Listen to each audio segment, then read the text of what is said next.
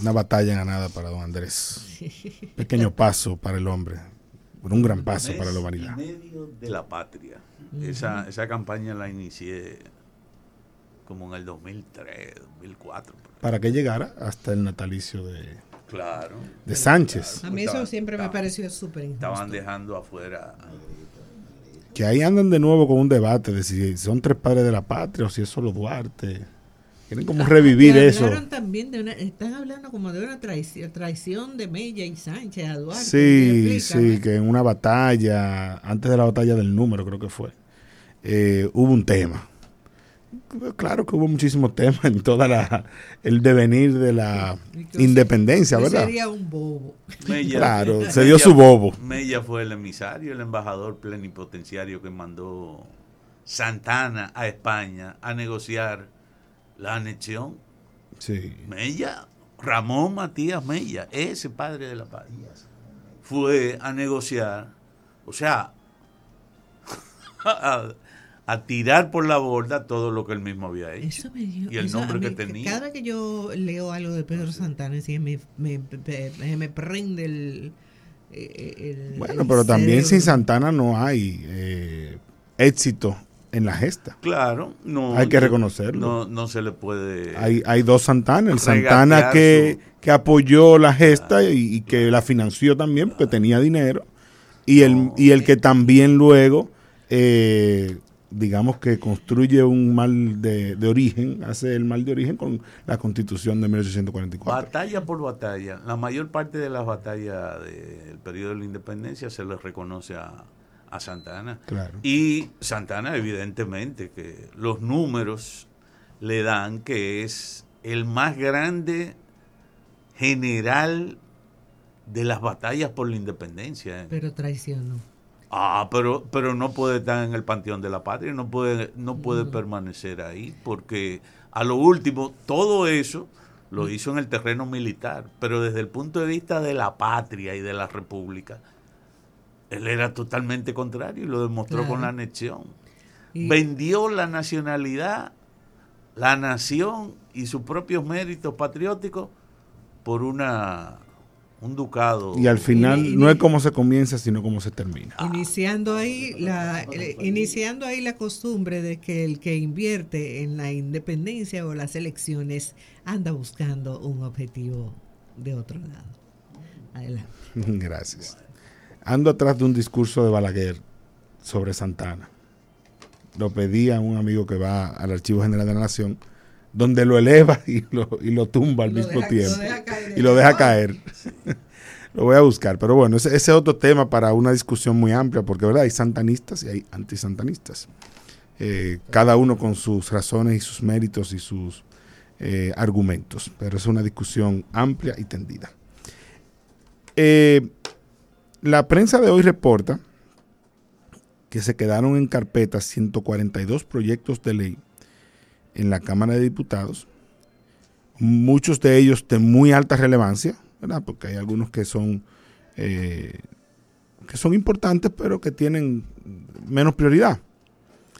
Y lo que sorprende es que eh, algunos quieran decir que en esta legislatura que se abriría el próximo 27 de febrero, cuando el presidente acuda a rendir cuentas al Congreso Nacional, algunos piensan que esa legislatura va a ser muy productiva. Y la historia nos dice lo contrario, porque a partir de, de la primera semana de marzo, ya los legisladores van a estar totalmente en campaña. Se abre la campaña para la las elecciones presidenciales y congresuales. Y eso significa que muchos de ellos estarán pidiendo que se pospongan algunas sesiones. Y de hecho, en eso, hasta el mismo presidente de la Cámara de Diputados, Alfredo Pacheco, es flexible, porque sabe que muchos tienen que ir a sus pueblos a hacer campaña para preservar su curul. Y si no hacen campaña, los contrarios, que no tienen la responsabilidad de estar en el Congreso aún, tienen en buen dominicano gabela, tienen una ventaja. Entonces yo no, yo no creo que, sea cierto ese, ese pronóstico de que esta próxima legislatura será productiva. Porque también los principales proyectos a discutir tienen un componente político muy importante y por ende un componente político electoral. Habrá mucha dificultad para obtener consensos. Mucha dificultad para obtener consensos. Fuera de los temas que estén en la palestra, como por ejemplo lo que hemos hablado de, la ley del DNI eh, y algunos otros proyectos que de alguna manera u otra los congresistas tienen ya más o menos un acuerdo, lo cierto es que hay otros sobre los que ni siquiera se va a hablar. Sobre los que ni siquiera... Esos temas de reformas, ninguna se va a tocar. Ni la reforma a la seguridad social, ni la reforma al Código de Trabajo, ni la reforma finalmente al Código Penal, que la misma bancada del PRM eh, había dicho en algún momento que eso se iba a aprobar antes que terminara terminaran los cuatro años de este Congreso. Eso, no es cierto. No es cierto que se va a, tocar ese tema en plena campaña. Mucho menos la ley de aguas, que también es un compromiso que todavía no tiene todo el consenso en, el Congreso Nacional y que por ende en plena campaña tampoco creo que eso se logre.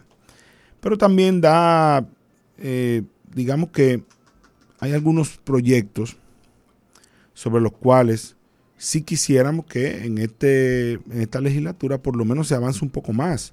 El tema de la ley de, alquileres, de regulación de los alquileres y desahucios, que también tiene un consenso de su necesidad, de, por qué hay que hacerla.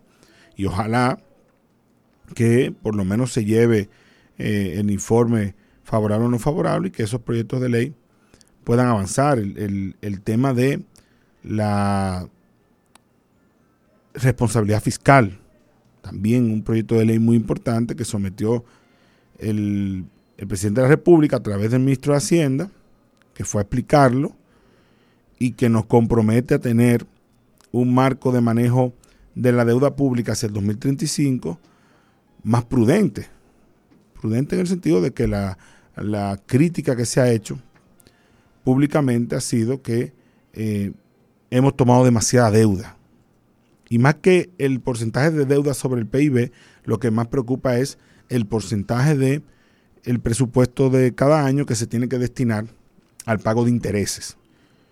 Que hace poco leía que entre ese monto, el, pago de los intereses y lo que se destina al Ministerio de Educación, ocupan ya el 50% del presupuesto público. Y eso sabemos que es insostenible. Y la ley de responsabilidad fiscal, que fue solicitada eh, por el Fondo Monetario Internacional, ya está ahí reposando en el Congreso Nacional y es de los proyectos a los que se, les ha puesto poco la mano. Se le ha puesto poco la mano. Y quizás en este contexto ahora de esta legislatura, no quizás que vaya a votación, pero sí que avancen los trabajos previos que se realizan en las comisiones del, de la Cámara de Diputados, que tienen un rol, sobre todo de escuchar a los sectores de la sociedad que tengan algún tipo de cuestionamiento o pregunta sobre el tema o argumento para que se, se modifique.